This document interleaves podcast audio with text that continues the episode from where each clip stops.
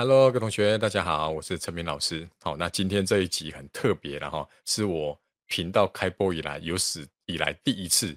聊电影。OK，那聊电影呢，嗯、当然就是要有专业的这个这个影影评人呢来一起来跟我们聊一聊哈。所以今天就邀请了我大概是十五年前的学生了吧哈。然后他现在有一个很有名的 Podcast 节目，叫做下班看电影。好，那我们今天来欢迎他，他叫做非线性。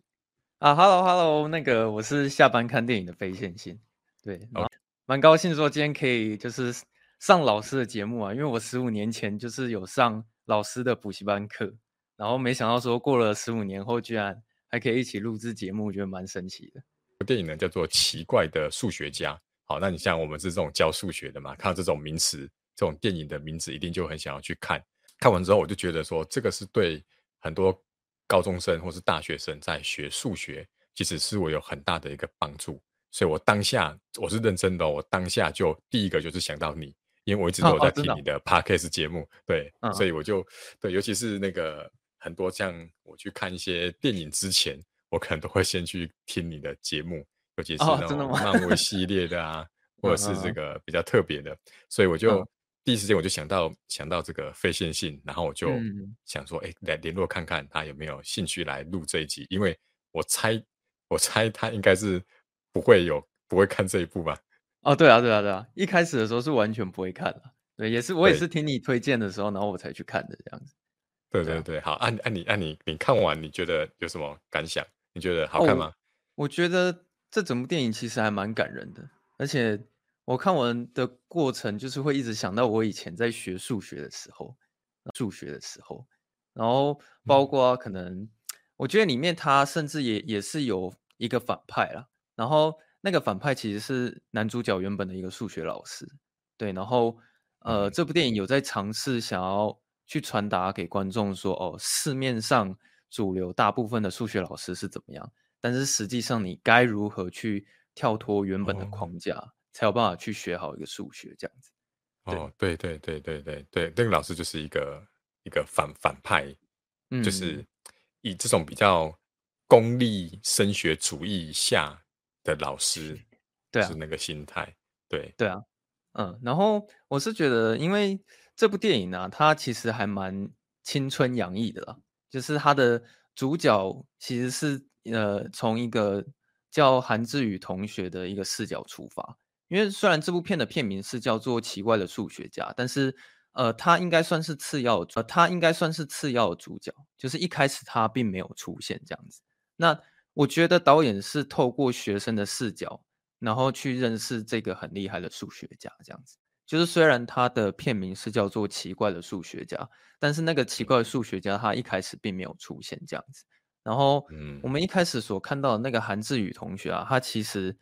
感觉非常的木讷，然后可能非常的害羞，很内敛这样子。那其实电影一开始的时候就已经表明说，这个男主角他是来到了一个全国非常精英的一个学校，而且是精英中的精英，就是那个学校好像只会留最优秀前面一趴的学生才进得去这样子。可是这个对韩志宇来说很麻烦，因为虽然韩志宇他也是非常优秀的学生。可是他进了那个学校之后，他其实是班上的吊车尾，所以那时候你可能不禁就会开始想说：哎，如果是你的话，你会希望在一个普通学校当第一名，还是你想要在一个精英学校当最后一名？这样子。嗯。然后只是说韩志宇他是选择后者嘛？对啊。就前面还有一个，就前面还有一个特写是有去讲说：哎，韩志宇他的那个成绩单一出来，他发现他好像是全班的倒数第二名吧？这样子。然后就是，甚至你你会看到数学老师还会数落他，因为他其实前面的时候，你就会看到他的数学老师直接把他单独叫到办公室约谈，然后很冷血的跟他讲说啊，其实你这种成绩哦，我是不建议你在这里啊，然后看你要不要转学这样子。嗯，所以你接下来就是看到大部分剧情会一直围绕在说，这个男主角他到底应不应该要选择转转学这件事情。就是这个会变成是他心里面一个很很重要的一个冲突，这样。那他除了在成绩方面不是很理想之外，他人际关系其实也蛮差的。因为可能前面的时候你会看到他一群室友其实想要就是叫他去帮忙把宵夜带回来。对对对，那那边我觉得蛮好笑。对，然后后来他就是也真的去干了这件事情，但是运气非常不好的事情是，当他已经就是要回到宿舍的时候，他突然看到有一个警卫出现在那里，然后我还蛮喜欢就是导演在那边的表现方式，因为他其实是故意用一个 jump scare，然后让那个警卫很瞬间出现在那边，然后其实我那时候当下我有被吓到，因为其实音效蛮大声的，就是哦，就对那一幕其实蛮像恐怖片的啊，可是。你在下一秒的时候，你又会大笑，因为你想说靠靠腰那个只是一个 警卫，然后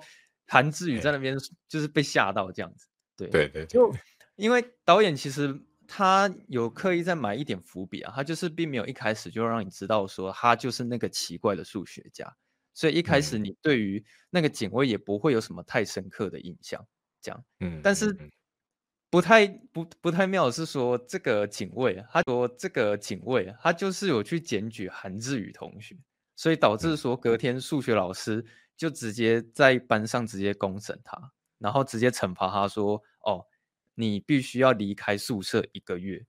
这，然后这对他其实是蛮严重的惩罚，因为他其实就无家可归了这样子。可是，其实剧剧情呃发展到这里的时候，我们也可以看到说，哦，韩志宇他终于回家。去找他的家人，就是说韩志宇同学他是有一个妈妈的。嗯、然后其实看到那边，我觉得有点感伤的是说，嗯、我终于了解到为什么他一直坚持不转学，其实是因为他不希望他的妈妈失望。对，然后因为这个原因，他很坚持，就是待在那个精英学校，然后设法想要往上爬。而且他就是明明是呃被老师惩罚。所以无家可归，可是他也是对他的妈妈说谎，就是跟他讲说：“哦，我是回来拿书本的，所以请你拿书本的，所以请你不要担心这样子。”对啊，对，就是、对，那那那那段我其实也也蛮有感触的，因为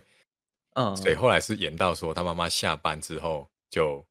才就是回来，然后才发现这个志宇已经到家了。对，对啊、然后我我我最感人的一幕就是最后他们两个人坐在那个桌子上餐桌上的时候。妈妈就、嗯、因为志志宇是穿着制服，妈妈就摸摸他的这个衣服说，说、嗯、啊，你看这个这么帅气的这个模样，这样子。对我那一刻，我就会觉得说，哇，真的就是妈妈就是就是那么辛苦的工作啊，让他读到那个，因为那个学校感觉应该也是有点贵族学校的感觉。哦，对啊，那个私立学校应该蛮贵的。对，所以就是好像是他妈妈好像还有说啊，这其他的这个邻居的的小孩都都没办法读到这间学校。那哦，对啊，就是穿着那个制服，好帅这样子，对。然后呢，就是可以从那里可以看出来，妈妈其实是很辛苦的在，就是栽栽培他这样子。然后后来至于说他没有要留下来，嗯、决定要说，哎，决定要说，哎，我没有，只是回来拿书，要回宿舍的时候呢，妈妈又讲了一句，那句我觉得也蛮感的。妈妈说啊，好啦好啦，宿舍应该更舒适。就是你们印象有那一 句，就是有我印象啊，对，就是。宿舍应该更更舒服这样子，嗯、然后他就对、啊、对，然后后来就镜头就拉到，好像他拖着那个行李箱在雨中跑步这样子，对对对，那个就真哎，他那时候其实就是打算要回去啊，可是他妈妈会讲那些话，是完全不知道说他现在是无家可归的一个情况。对，对啊，对啊，对，后来就是你刚刚说雨天的那一场戏啊，那个也是他终于第一次跟奇怪的数学家邂逅的时候，因为那时候就这样带路也蛮特别的哈。对啊，就是从那边带入到跟他就是相遇，嗯，可是他们相遇的时候，我也觉得蛮好笑的，因为那个韩志宇就直接呛那个警卫说：“哦，要不是因为你，不然我也不会在这里啊。”对对对对对啊！然后后来那个警卫他也觉得好像，呃，警卫他也觉得好像觉得呃韩志宇都把责任就是推给他，然后他也不得已就直接呃把韩志宇也带到那个警卫自己的家里面这样子。嗯嗯嗯，然后一开始我们对这个数学家最初步的认识就只是说，哦，他好像很喜欢玩数独，对，他对数字好像蛮敏感的。可是，嗯，我们会知道他很厉害，是因为那天晚上韩志宇他的考卷不小心掉到地上，然后这个数学家就忍不住捡起来，然后随便就写了一下，对，帮他解了个题，好，然后隔天你会发现说，哎，他怎么考卷上莫名其妙？答案都已经写好了，然后韩志宇完全不知道是什么回事。然后老师在上面对答案的时候，他也发现怎么答案都都是对的，都全对这样。对对对对对啊！可是因为其实前面他有铺梗说，那个考卷上的题目都不是普通的题目了，就是你可能回去找找书或是查资料什么，你也不可能解得出来这样子，所以不可能解得出来这样子，所以那个其实对他来说是一非常大的一件事情。这样啊，后来呃，因为这件事情发生之后，他就一直想要去请教那个数学家，他就开始三顾茅庐。可是前面基本上每一次都失败啊，就是他会一直去烦他。但是那个警卫就是会一直赶他走，然后甚至还会拿扫把出来，就是把他扫走这样子。对对对。然后后来就是我们终于看到比较重点部分，就是那个警卫突然就直接把那个韩志宇带到一个地下室里面。对。嗯、然后那个我看到那个地下室的时候，其实会有点想到后羿弃兵啊，不知道老师有没有看过？我没看呢、欸。哦，就是呃，有有一个小女孩她在下西洋棋啊，她也一样是走到一个地下室，然后遇到老师这样子。然后她每天都在地下室下西洋棋。哦，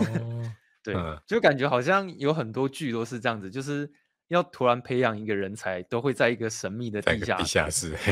地下室，地下室。那个呃，其实警卫还给他就是约法三章啊，就是跟他说有三个规定，是说、哦、你就是不能跟任何人知道你在这里，对，然后你不能问除了数学以外的问题，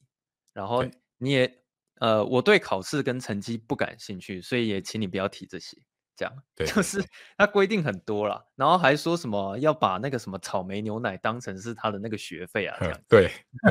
对 但我就有点想到那个孔子，孔子不是要给他束修吗？就是要给他腊肉嘛。嗯、对，我就想说，哦，这个这个阿伯那么特别，就是他的学费就是竟然是灌草莓牛奶这样子，以温就像以前人会。以温饱三餐当成是学费嘛，这样。对对啊，对啊，可是我觉得那个呃，这部电影最精彩的第呃第一次开始会让你觉得很精彩，就是我觉得是从地下室那边开始，就是我觉得当。他们走到地下室之后，电影就会越来越好看，因为像那时候他有出给韩，他有出给韩志宇同学一个一个问题，是说，请你解出这个三角形是什么，然后我好像隐约记得应该是底层高除二，对对对，没错，对，可是可是因为那个。我觉得这部分比较有趣的是，呃，那个数学家并没有把题目讲得很清楚，他有点像是挖一个陷阱，故意出错，对对，他故意出错。然后当当他把那个圆圈画出来的时候，在那个当下，韩志宇他就觉得他懂了，这样子，对对，所以我就觉得说，哎，他那个第一次在地下室里面所学到的那个概念，其实还蛮特别的，因为他首先是告诉你说，要告诉你该如何跳脱框架，而不是。就只会傻傻的作答，对，嗯嗯嗯，对啊，我我就觉得，呃，他们其实，在那一次的时候，你会感觉出来，他们两个人开始之间有一些互动，或是有一些火花这样子。然后之后，你也会看到韩志宇同学他的数学也也是真的越来越进步，也是真的越来越进步这样子。对啊，那我想讲的是，那边我有一个台词，我觉得超棒。他说，呃，那个警卫讲说，虽然找出答案很重要。但是理解题目更重要，因为在错误的题目里面是得不到正确的答案，找不到答案的。对对对，那一段我也很有很有印象。对啊，然后他有讲一句说，其实比起答答题，更重要的是寻找答案的过程。对啊，嗯，对。就我发现，我以前在学数学的时候，好像也真的是跟跟他讲的一样了。因为举例来讲，可能老老师会教我说，哦，a 加 b 括号的平方就等于 a 平方加二 ab 加 b 平方。但老实说，我也不知道为什么、啊，嗯、我就只知道说，哦，解题就是这样子嘛，然后公式就是这样背，对对，对啊。可是我从来都没有很认真的去了解说那个数学它真正的意涵是什么。对，这我也是看这部电影才开始有去意识到这件事情，这样，嗯、这件事情这样，嗯嗯嗯，对对。好，然后，呃，我是想要讲说，虽然就是这个。这个数学家他他是学他数学很强，他很理性，没错。但我觉得导演有加入一些蛮可爱的设定，是说其实这个数学家他是很爱音乐的，对，嗯。因为有一次韩志宇去他家，然后发现说，哎，就是怎么怎么这个这个老伯伯他他在听那个巴哈的音乐这样子，对，还是用那个磁带的那种录音带在听。嗯，对。然后那时候韩志宇就直接把他的智慧型手机拿给他，然后就跟他讲说：“你这样随时都可以听到他的音乐，这样子。”对对对对。而且那个导演他前面是有铺梗的，他是有跟你讲说，这个数学家他有失眠的问题，其实他睡眠品质很差，嗯、所以你会看到说，哦，他总是要听着巴哈的音乐，他才有办法睡着。嗯、对，结果还真的就是隔天一醒来的时候，你会发现那个数学家睡过头，他睡得很深沉，哦、他睡得很深沉。哦、对对对对对，就是那时候我发现到说，哦，原来虽然他是一个一个数学家，但是他其实是很感性的，他很懂得去欣赏这些古典音乐，他懂音乐，他懂那些音乐家这样子。对啊，嗯、那。后来那个我我想讲一下他们第三次到地下室的时候啊，因为第二次是黎曼猜想嘛，然后第三次的时候就比较浪漫的是那个女主角就突然跟踪那个男主角，然后跑到地下室这样子。对，然后后来那个他们被发现的时候，哦，我觉得那边突然让我想到《寄生上流》，就老师你有看过吗？哦，有有有有，嘿，嘿，就是他们走到一个地下室，结果发现地下室里面有活人。而且还有两个，对啊，就 也是发生在地下室这样子。对，然后后来那个女主角还在那一场戏里面，就是直接大方的跟那个男主角告白，就直接跟那个数学家说啊，我喜欢他。可是我觉得那边有点不切实际，是因为啊，你知道，身为一个这个臭直男或是边缘人来说，不太可能就是突然莫名其妙就有一个女生会。喜欢你，对对，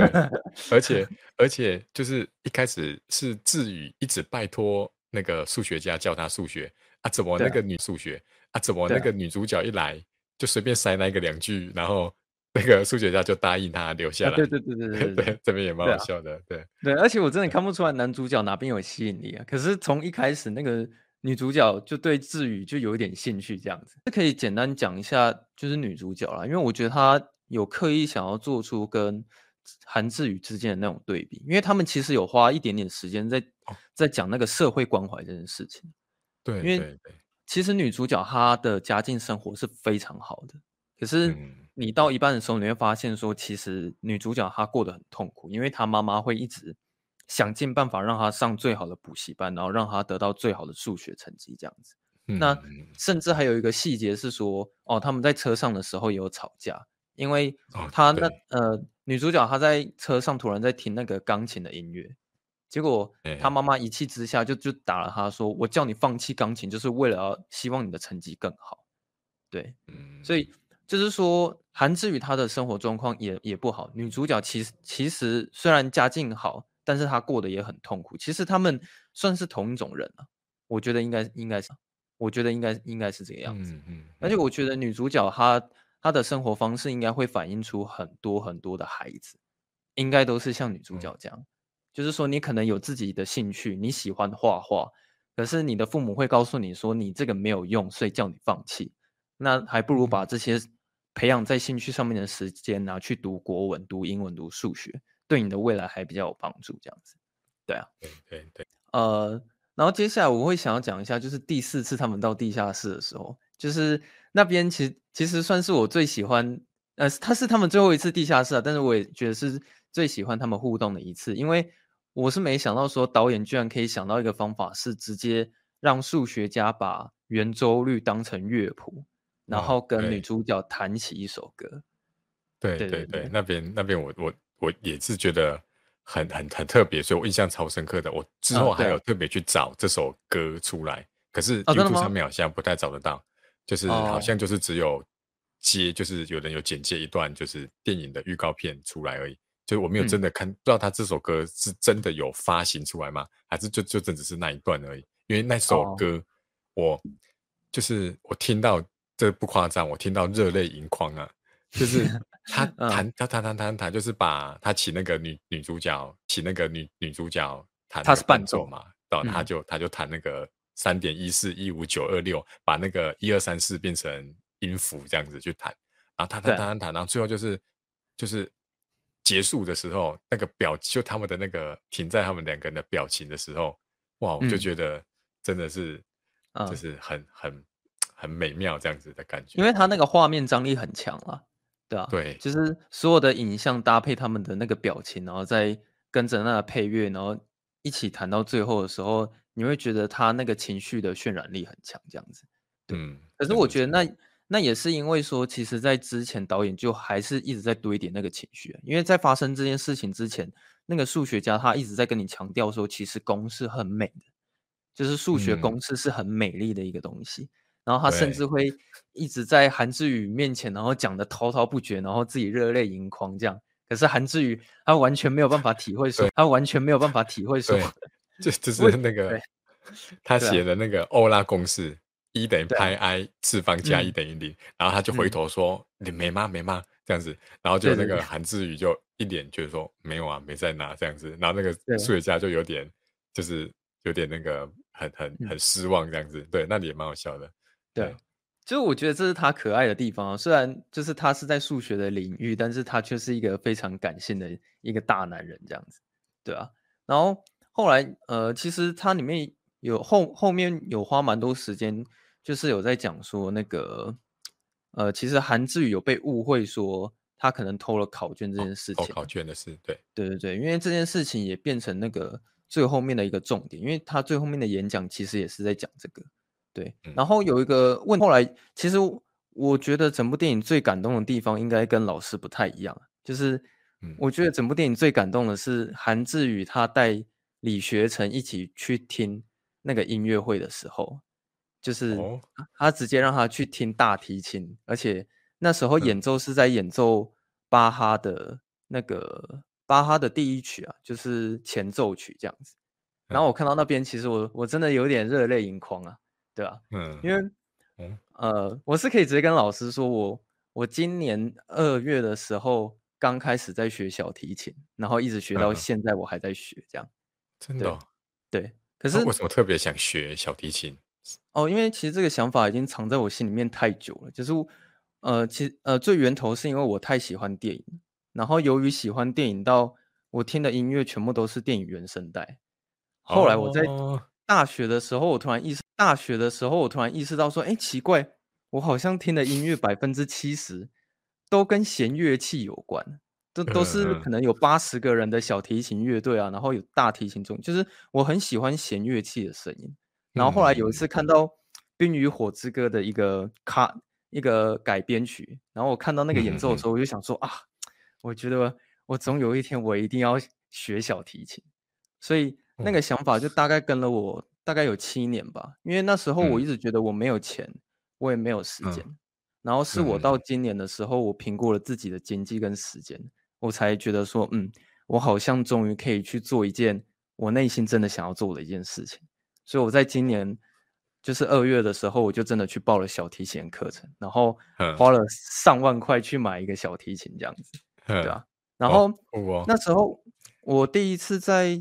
上课的时候，老师他有拉小提琴给我听，可是他听给我听，可是他其实也没拉什么曲子，你知道吗？他就只是单纯的让小提琴发出声音而已。可是我在当下居然有有一点泛泪，因为那个真的是我目前以来第一次这么靠近小提琴的声音，就是我第一次在现场直接这么近距离的听到小提琴的那个声音，这样子。对啊，然后我又一直想说，如果有一天我真的可以，就是借由小提琴，然后拉出一个我喜欢的电影原声带，比如说什么《神鬼奇航》啊，或者是《全面启动》啊，这样子，就是这一直是我想要学琴的动力。哦，所以我我可以。之后我在看吕学成他跟韩志宇一起在听音乐会的时候，那边我突然很感动，就是因为这样子，因为李学成他那时候已经快哭了，他整个眼睛都红了。然后我在当下想说，其实那个感觉我懂，就是。你终于在现场，然后听到了那个 弦乐器的声音，然后你很感动。其实那个感觉我真的懂，这样子。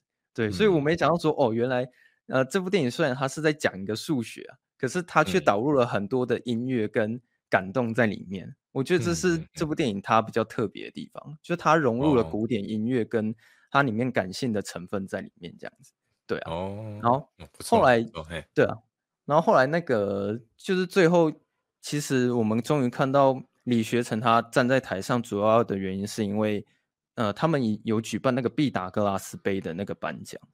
对。然后后来韩志宇就是被女主角硬拖着要进进去参加那个颁奖典礼，因为他那时候已经被赶出去了，对啊，要去了，对啊。然后后来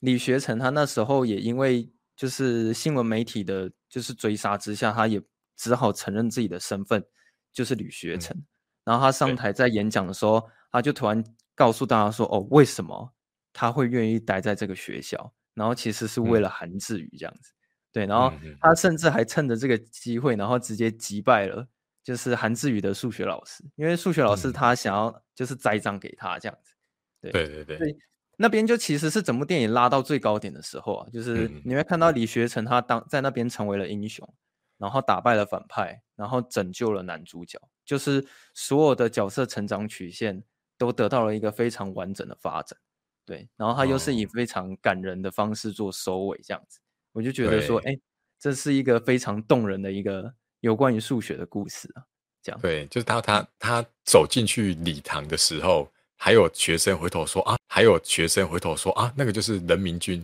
有没有？就是，就他们都说那个脱北者就是那种人民军这样子，对。就他走进来，大家就说，哎哎，回头说，哎，怎么是人民军这样子？然后最后当他拿出那个笔，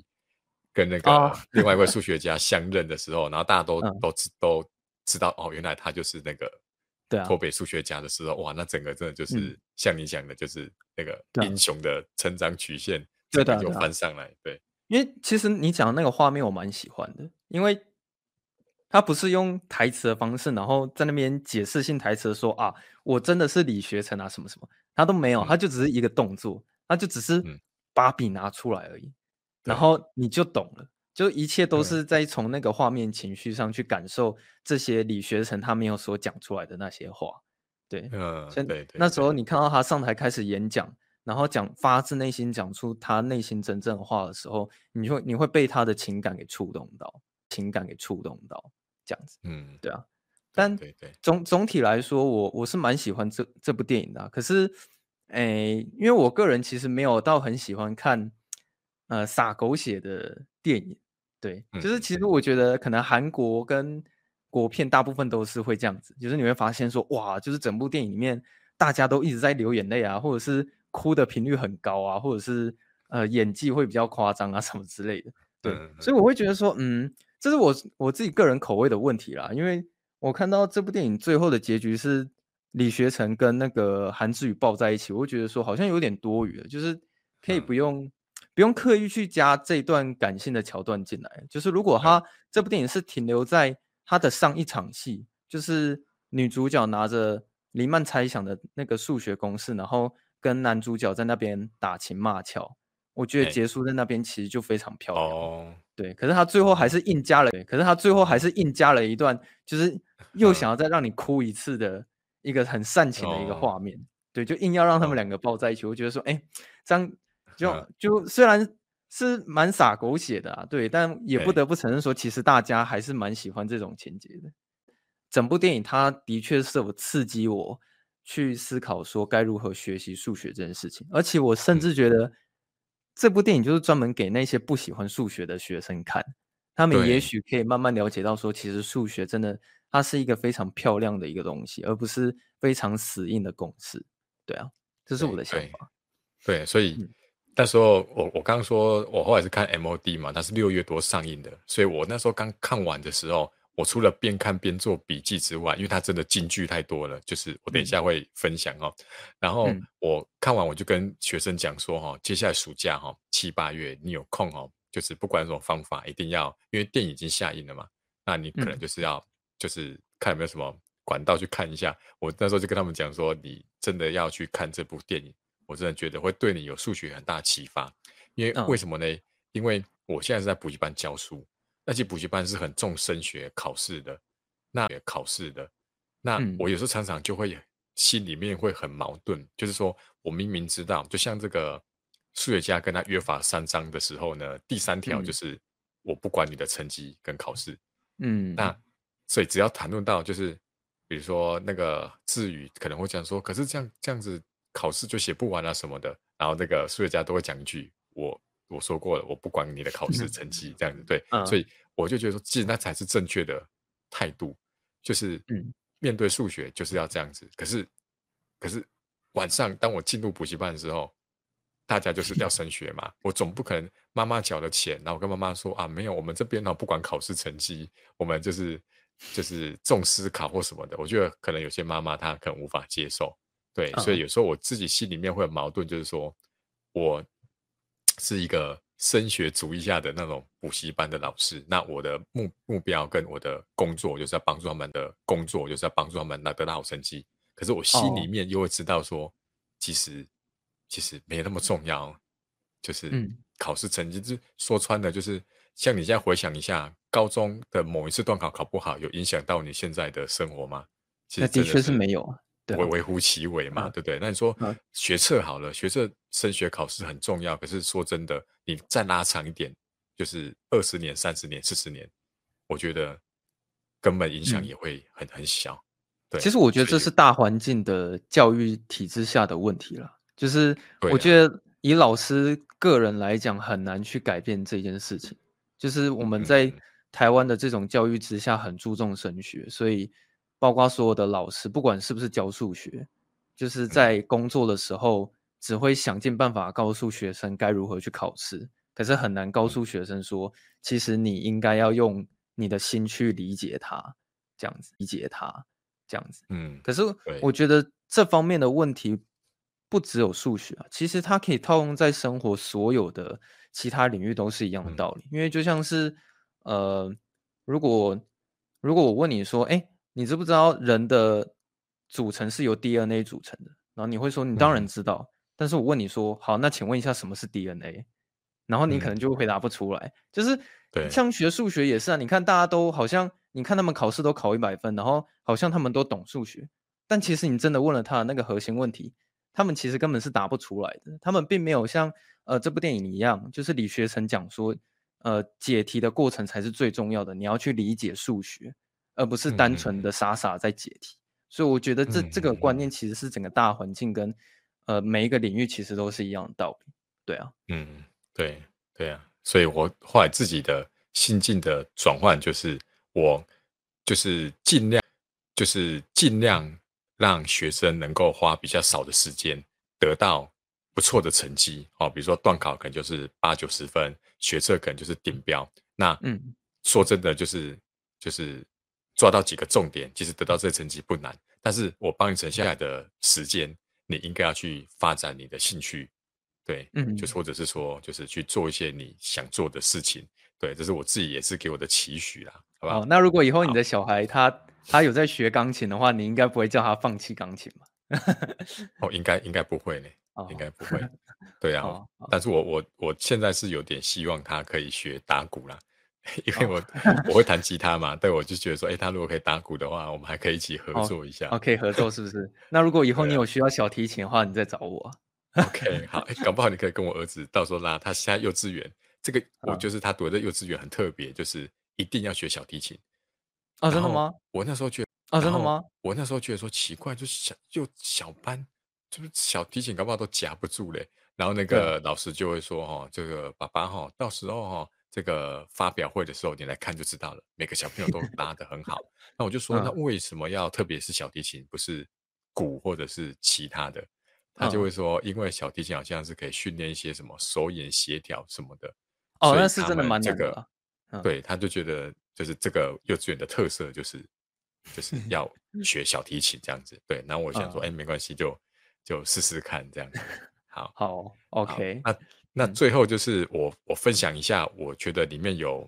几个不错的经典台词，但是我觉得对数学学习上是很有帮助的，就是也跟大家分享一下。第一个就是刚刚这个费先生讲到，就是他故意出错一个题目，在第一次地下室的时候，嗯、他三角形面积，他故意出错了。然后呢，这个数学家就跟他说：“哈，数学家就跟他说：哈，那是因为你一心只想答对，所以你其他的都看不到。好，他说找出答案很重要，但是理解题目更重要。好，因为在错误的题目当中是得不到正确的答案。好，比起答题，更重要的是寻找答案的过程。这就是数学。对，我觉得这个就是，就是我们都太想要追求一个标准答案，那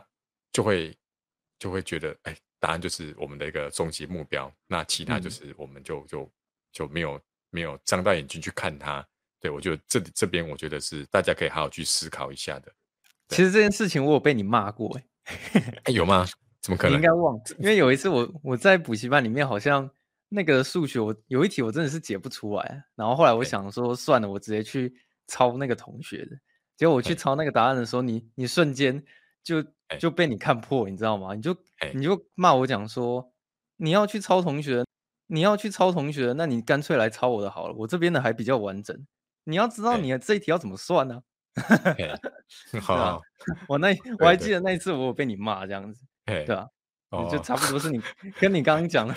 讲的那一段差不多了。就是我我觉得很多学生可能在解题的时候，就是真的没有花太多心力去理解，都是很死硬的 在解题这样子。对啊，哦，对啊，嗯、所以这其实这个也可以延伸讲到一个点，就是我后来这几年慢慢就是年纪也长大之后。我都跟学生讲说哦，就是我我不太希望你们可以称呼为老师，嗯、就是就是你不用不用，就是第一个不是说哦什么什么想要跟学生打成一片啊或什么，其实不是，就是我觉得当你称呼我老师的时候，你就是好像要想要从我这里得到一个标准答案，就是老师、哦、你是老师嘛，那你就是应该要给我答案呐、啊。可是有时候、嗯、像刚刚讲的，就是那个过程可能更重要，或者是更重要，嗯、或者是。等长大你就知道很多事情其实没有标准答案。那，嗯、那你像既然你在公司面临一个问题，你不太可能说哦，那下次我下课之后，哎，下班之后我找一个补习班，然后去补一下，然后老板早上交代我的事情，然后就补习班老师赶快教我这样子，其实不太可能。对，啊、对，所以我就跟他们讲说，就是你就直接叫我陈明就好了，不不一定要加陈明老师。哦、对，哦、因为就是大家就是平等的，因为我有很多事情可能不知道。对啊，嗯，好。好，第二个要分享的就是他中间有拿了一个一本书，然后里面就是这个黎曼在算根号二，算到小数点后三十位，嗯、那个就是要用那种十分逼近法，你应该知道哈，就是，嗯，比如说根号二的平方是二嘛，嗯、那一平方是一，二平方是四，嗯，所以二就介于一跟二的平方中间，嗯，所以就会我我我听得懂，我听得懂，所以你就大概猜出它是一点多。好，可是，一点多是多多少呢？嗯、接下来你要去算，比如说一点一的平方，一点二的平方，一直算到一点九的平方，看看二介于谁，哦、然后就可以得到小数点下一位。好，那又继续往下，嗯、对，所以那个志宇就看那本书说，哦，就是为什么？他说就写一个根号二就好了，为什么要算到什么一点四一四什么二二九什么这样子？对，然后这时候数学家就讲一句话，他说哈，因为他想要跟他变熟，如果只有靠背公式去解题，靠背公式去解题。就无法跟数学变熟。他说要借于这种，就是借由这种不断的接触，变得更亲近，才有可能去理解。那理解之后，嗯、你就会爱上它，而不是只是会计算它。最重要的就是这个思考。嗯、对，我觉得这这个也很棒。哦，就很多学生都距离数学太远了，都不够亲近这样子。嗯，对对 对，就是对啊，就是。给我的启发就是，你真的要去多算啊，就是你可能用看的，或者是就是想要什么数解法套什么公式，其实其实真的要真的自己去算过，嗯、才能够跟他变熟啊。所以我觉得他用说跟他变得很熟，嗯、我觉得这个比喻很很不错。嗯，对，其实我觉得是对于那个数学的敏锐度了，就像你说的，你必须要多练习，你才有办法提升你对于那个数学的敏锐度。对啊，嗯嗯嗯嗯，好。这个呢，就是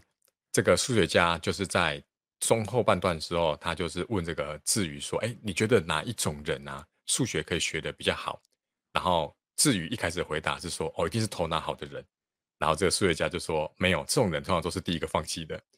然后智宇就有点说：“那那不会是跟我说什么要努力，就是努力的人吧？嗯、就是叫我要努力吧？”嗯、对。然后这个这个数学家也跟他说：“不是。”然后他就说：“那那到底是什么？”然后他就跟他说，就是有勇气的人。他说：“哦，当我们算不出答案的时候啊，哈，比起在那边生气呀，或者是放弃呀，啊，他说应该要保持一个心态，就是哇，这个好难哦，啊，没关系，我明天继续解。好，他说要这种从容的态度，嗯、你才会把数学学好。对，我觉得这个也是给我很大的启发啦。就是，嗯，有时候学生就会觉得说啊，这算不出来，就打快打快去翻详解，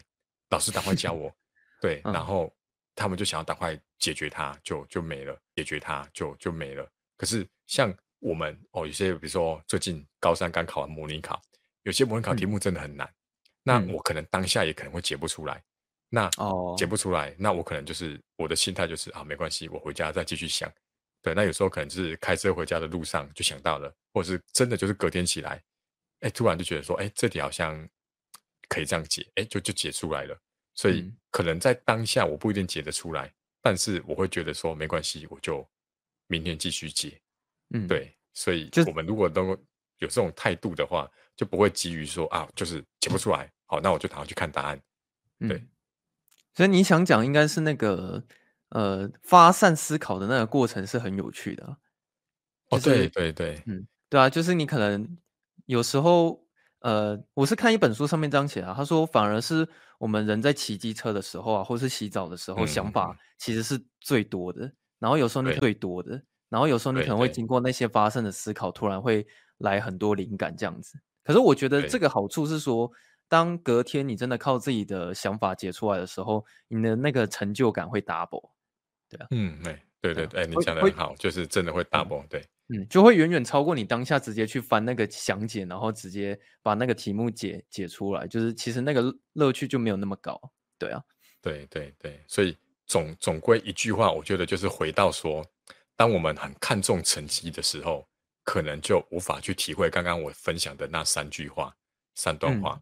嗯、对，嗯、但是这真的都是有一个前提，就是你真的先不要去在乎你的成绩。就是有人会讲说什么，你你越快想要达到目标，你反而就达不到。欲速则不达，是不是？好好，可能就类似这样子，嗯、就是你你想要很快达到这个考好考好成绩这个目标，你反而应该要退一步，就是哎，我我。是哎，我我去体验一下这个解数学的快乐，去理解这个思考的过程，不要急着去翻答案。哦、对，我觉得最后都是回到这个点，就是你应该先去感受一下它的美妙之处。所以我为什么后来就跟学生说，你暑假在那找时间去看？我是不知道最后有多少人去看啊。可是我那时候就跟他们讲，哦、你看完，你真的会重新体会到数学的美。嗯所以，如果在听这一集的这个各位同学们哦，你真的没看过的话，我真的非常推荐，一定要去看。对，会对你之后学数学。那如果你现在已经是大学生，就没差了哈。如果你以后不会再碰到数学，就没差。可是，我觉 得就是如果你现在是才刚高一、高二开始，然后准备还要再被数学摧残一阵子的话，嗯，我觉得这部电影会给你很很很大的启发。光是看预告片，我觉得应该就会很有感觉。嗯，对，我是觉得，如果你把数学当成是参，你把数学当成是参考书，一定是很无聊。可是，如果你是把数学当成是一种游戏的话，嗯、你会觉得在那个学习过程会会感到非常快乐，应该是这样子，对吧？对，我自己是身为这个陈明老师十五年前的学生，我也我也 非常推荐这部电影了。好，那今天非常感谢这个。下班看电影的费信信啊，哈，一起来跟我们聊这部电影啊，好、嗯，那如果你也是这种就是很喜欢看电影的同学呢，哦，那欢迎到这个 Apple Podcast 去追踪一下下班看电影。好，那还是哪里可以找到你们？嗯、哦，就是除了 Apple Podcast 之外，就是 Spotify 还有 First Story，就是其他只要有 Podcast 的平台都可以找到我们。对，就是如果你对看电影很有兴趣的话，可以就是来自我的 Podcast，然后听我们聊一下。就是近期上映的电影这样子，对啊，那 OK，我今天也也很感谢老师，就是愿意邀请我，就是上你的节目。嘿，不会啊，这是我的荣幸啊！啊你们这个是在这个 Podcast 里面聊电影的领域里面是前几大的这个这个前几大节目了，对，真的这是小弟的荣幸。呃，OK，好，那我们就跟观众说拜拜喽。好，下次再见，拜拜。好，大家再见，拜拜。好，大家拜拜。